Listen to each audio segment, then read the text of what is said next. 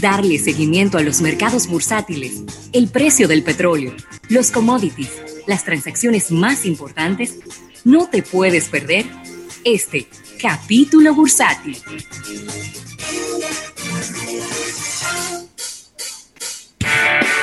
Bueno, Rafael, y agradecer al Banco Popular, Banco Popular a tu lado siempre, por este capítulo bursátil del día de hoy. Quiero comenzar este capítulo bursátil con un tema que me preocupa sobremanera. Y es el back to school. El back to school. Eso se, eso se murió, Rafael.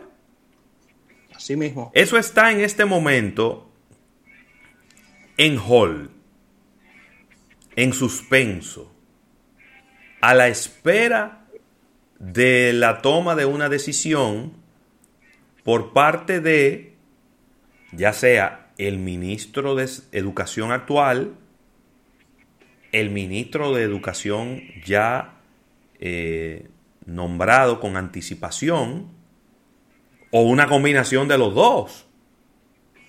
Pero al día de hoy no se sabe cómo va a ser el año escolar cuando inicia el año escolar y están todos los negocios detallistas con la mano en la cabeza, con el inventario que pidieron las casas editoras de libros, con el inventario de los libros que corresponden a este año escolar.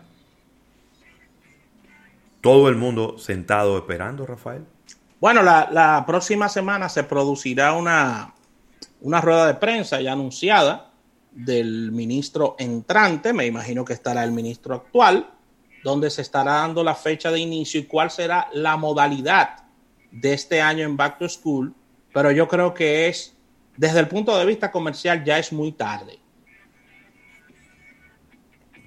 Yo creo que es muy tarde ya. Sí, pero que... Porque hay mucha, hay mucha desconfianza, hay muchas situaciones económicas por parte de, de personas que se han quedado sin empleos, tengo personas que están hablando inclusive de, de, volarse este año, de enviar sus hijos el año que viene al colegio por temas eh, pero que no hay pero que no ha habido ninguna definición y no hay ninguna definición sobre el tema y eh, lamentablemente eso eso será un muy fuerte golpe eh, comercialmente y, y, estoy hablando inclusive y se está hablando inclusive hasta de de muchos colegios que van a tener problemas desde el punto de vista económico por falta de definición. Porque lo que sucede es lo siguiente. Muchos colegios han, han incurrido en estos últimos años en fuertes inversiones de ampliación, construcción y toma de préstamos, de préstamos importantes desde el punto de vista financiero. Y esto se debe a que se tiene una programación constante de cuándo van a ser los pagos y un, vamos a decir, una, una tasa promedio de la, de la colegiatura, de cuántas personas vamos a recibir, cuántos niños o personas vamos a recibir este año y cuántos pudieran estar saliendo. O sea, los colegios tienen esa estadística y en base a eso trabajan sus finanzas. Pero con toda esta incertidumbre, ¿de dónde, que, de dónde va? Ah, ¿de, dónde va a aparecer ese dinero para esos préstamos, para esos costes? Yo te voy a decir algo, mira, eh, este es un tema que quizá nadie está tocando y no es tampoco ponerle el cacabel al gato porque esa, no es, esa no es la idea. Pero yo creo que la banca nacional tiene que reunirse y tienen que tratar de ver cómo, cómo tomar nuevas medidas para aliviar la carga de los clientes. Yo estoy totalmente de acuerdo contigo porque se tomó unas medidas de, tres meses en el caso de la banca individual y de, y de inclusive de pymes y préstamos y todo esto. Pero a eso hay que, hay que ponerle una segunda etapa. Creo que ya los tres meses hace rato que se acabaron. Sí. Ya los préstamos hipotecarios empezaron a generar cuotas. Ya todo, se supone que todas las tarjetas de crédito empezaron a facturar normal, ya, es decir, y estamos igual o peor que cuando todo esto comenzó. Entonces yo creo que lamentablemente los que más pueden aportar en este momento son las grandes empresas, son los bancos, que la mayoría de ellos han tenido excelente desempeño, excelentes ganancias, ganadas en buena lead, con un, con un muy buen servicio, con inversiones de tecnología, con un excelente personal. Pero este es el, este es el momento de salir a dar la cara por los clientes. Este es el momento, Rafael. Porque este yo te voy a poner a ti un ejemplo. Una empresa cualquiera. Y por cierto, en el día de ayer se realizó una protesta eh, en algunos lugares con fuegos artificiales en otros lugares con luces proyectadas hacia el cielo de la asociación que aglomera todas estas empresas que organizan eventos, que instalan luces, sonidos, escenarios y actividades, que tienen cinco meses sin hacer un solo evento y que no tienen ni fecha de cuándo van a ser el primero. Pero esa gente que quizá en algún momento tomó préstamos para comprar equipos, para comprar eh, activos, hoy en día no saben cómo van a pagarle a, a los bancos. No lo saben. Y un banco no hace nada llevándose una cartera de bocina. Tú me estás entendiendo. Entonces tú me estás entendiendo. Porque al final no es negocio ni para el banco, no. ni para el que compró. Porque al que compró, lamentablemente va a, dañar, va a perder su crédito porque no va a poder pagar. No existe una ley de bancarrota eh, personal en la República Dominicana y la ley de bancarrota de empresas es sumamente compleja. Yo creo que la banca dominicana tiene que sentarse en una mesa y ver los pros y ver los contras. Yo sé que ya ellos hicieron sacrificio durante tres meses, pero lamentablemente esos tres meses de sacrificio no fueron, no van a ser suficientes. No van a ser suficientes y, y lo que menos quiere un banco es aumentar su cartera amorosa. Claro. Eso es lo menos que quiere un banco. Entonces, es ir al rescate, porque si tú tienes un cliente que tiene una trayectoria de ser buena paga, de tener varios productos y servicios financieros contigo, y de repente viene un declive, inmediatamente la, la, eh, banca, que esto que estoy dando como ejemplo, son miles de ejemplos oh, pero ven acá. que están ocurriendo y que estarán ocurriendo a diferentes entidades financieras, y hay que ir en rescate de esa gente, porque ese tu buen cliente que siempre ha estado ahí contigo siempre he estado ahí contigo. Y ahí, y en cuanto a eso también se tiene que, se tiene que pronunciar la superintendencia de bancos y, la asociación de bancos comerciales también. ¿Por qué no decirlo? con relación a eso. Porque no es un tema de una entidad financiera X, sino es de todo el sistema financiero que, que está pasando por todo esto. Así que las medidas nosotros no las sabemos, ¿eh? No, pero que nosotros, ¿cómo me voy a poner yo a tomar medidas desde afuera? pero, desde afuera. Pero, pero lo, que yo lo que sí te puedo decir es que, que, que, pretender que ya estamos bien y que podemos emitir cuotas de préstamo y que la gente va a empezar a pagar los préstamos a partir del mes, de este mes de julio y de agosto. No, eso no es verdad. Eso no es verdad y no hay que, y no hay que ser no hay que ser eh, científico, ni economista, ni experto en finanzas para saber que eso no va a ocurrir y que eso no es verdad.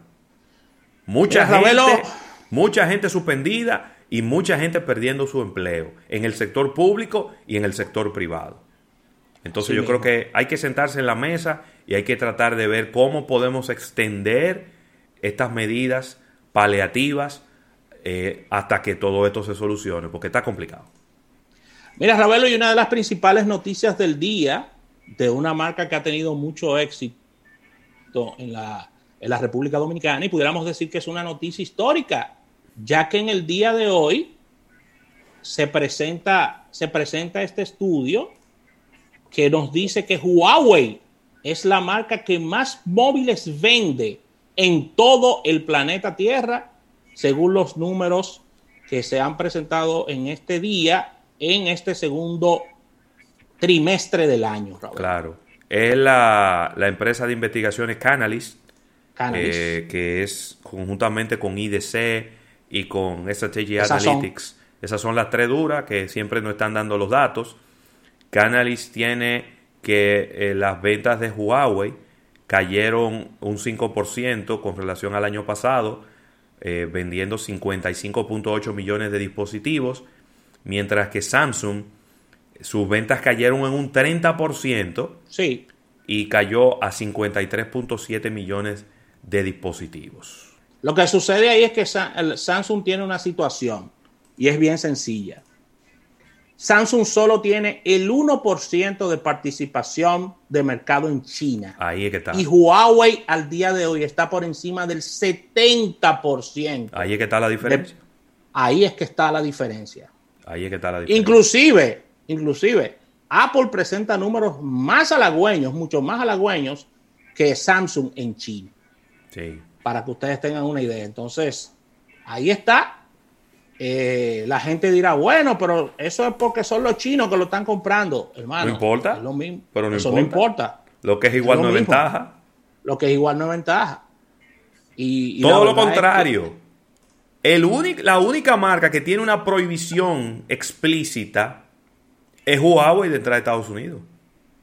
Sí. Porque ninguna otra marca tiene prohibido entrar a otro mercado. De ninguna de las que están ahí en ese listado. Así que uno, un, número importante para, para Huawei, que Huawei, eh, independientemente de que tiene una situación muy complicada de este lado del planeta, por ya lo tratado aquí en Almuerzo de Negocios en varios, en varios temas eh, que hemos conversado con y entre nosotros mismos, de eh, que sus teléfonos no tienen los Google Service y eso y, no tener un mercado tan apetitoso como el estadounidense, de este lado del planeta tienen una situación muy compleja, pero en Asia, que se ha revivido todo este tema de, del nacionalismo, ellos están súper bien dominando este mercado con más de un 70% y 55 millones de celulares vendidos con esta situación. Casi, 50, aunque tú casi 56, ¿eh? Casi 56 con esta situación, aunque tú lo vendas en Marte, en Saturno o en Júpiter, es una tremenda labor de Huawei. Claro, claro.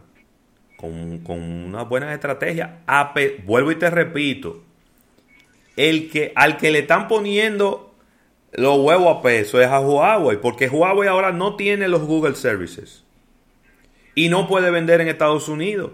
Y con todo y eso se siguen vendiendo los dispositivos. Entonces, óyeme, ese número, esos 55.8 millones de dispositivos son más meritorios que cualquier otro número que salga en ese, en ese reporte. Porque es con el ampaya en contra, Rafael. Así mismo. Bueno. y, de las visitas del día de ayer al Senado, la que más me llamó la atención y la única que pude ver fue la de Tim Cook, y voy a resumir lo que Tim Cook dijo, claro, con otras palabras. Claro. Él agradeció la invitación, dijo como que el café estaba muy bueno y dijo que no entendía por qué el Senado lo invitaba, porque Apple no tiene posición dominante en ninguno de los renglones de tecnología. Sí, pero que le, que le quite. se puso adelante. Sí, se, puso, adelante, ¿eh? pero que le quite un chin a eso. ¿Eh? Porque. Que le quite un chin. Porque ¿quién es el líder? ¿Quién es el líder del mercado de teléfonos inteligentes en Estados Unidos? ¿O Apple? Ah, entonces. ¿Quién es el líder en venta de tabletas en Estados Unidos? Sí, pero eso no significa posición dominante, son cosas diferentes, ¿eh? Bueno, pero que la posición dominante es el mal uso del liderazgo en el mercado. Exactamente. Entonces, la primera condición que tú necesitas para tener una posición dominante es el líder en el mercado. Y él lo es. ¿Quién es que más vende eh, eh, eh, relojes inteligentes en Estados Unidos? Digo, quien lo invitó fue el Senado de los Estados Unidos. no el Senado de la Unión Europea ni el Senado de la República Dominicana. No, no, fue, no fue el Senado de los Estados Unidos Entonces, el que más vende teléfono, el que más vende tableta, el que más vende relojes inteligentes. ¿Es Apple? ¿Y entonces? entonces? ¿Y él no quería que lo invitaran? No, no, él dijo que, él como que quiso decir, no, hablemos de otro tema, pero de posición dominante no me hablen. Porque eh, eh, ellos, eh, ellos tienen competidores y, compiten en buena lid, que Samsung no está tan lejos de ellos, que, fulano que qué yo quién, que esto, que lo otro. él como que quiso como condicionarlo a los senadores. los senadores, no, los senadores no cogen esa. ¿Y tú viste a Mark Zuckerberg? Ah, sí, él dijo que sí. Le tiró, que él está, le tiró que él está copiando, que, él, está copiando todas las otras redes sociales. No, y que, y que, lo, que él, no, él no está haciendo nada. Que hablen con, con Google y con Amazon. Exactamente. Le tiró el problema por otro lado. Qué lío. Sí, eso fue lo que hizo, sí. Bueno, yo, mira, yo no quiero ni hablar ni, ni de mercado bursátil, ni de petróleo. Vamos a dejar eso para cuando venga Eriden, que yo no quiero hablar de eso. ¿Eh? Sí, vamos a hablar de eso más tarde. Y Ravelo. Dime. Yo creo que me debo despedir con, con el chiste del día. Dale. En esta sección económica. El presidente Trump dijo en el día de ayer sí. que está contemplando aplazar las elecciones de noviembre en los Estados Unidos. Ay, tiene asesores dominicanos, Rafa. Así que vamos a agradecer al Banco Popular, Banco Popular, a tu lado siempre. En un momento regresamos con más de almuerzo de negocios. Si un inversor tú te quieres comprar público no quieres llegar, sin un buen aire ya no puedes pensar la Nacional te puede ayudar. Con San Fácil lo puedes lograr. Cuenta San Fácil y San Fácil Bienestar. La forma más fácil de programar lo que sueñas. Con la que tú planificas la cuota mensual que puedes pagar. Asociación La Nacional. Tu centro financiero familiar. Donde todo es más fácil. Muchachos, ¿dónde puedo escuchar el programa a cualquier hora y en todo momento?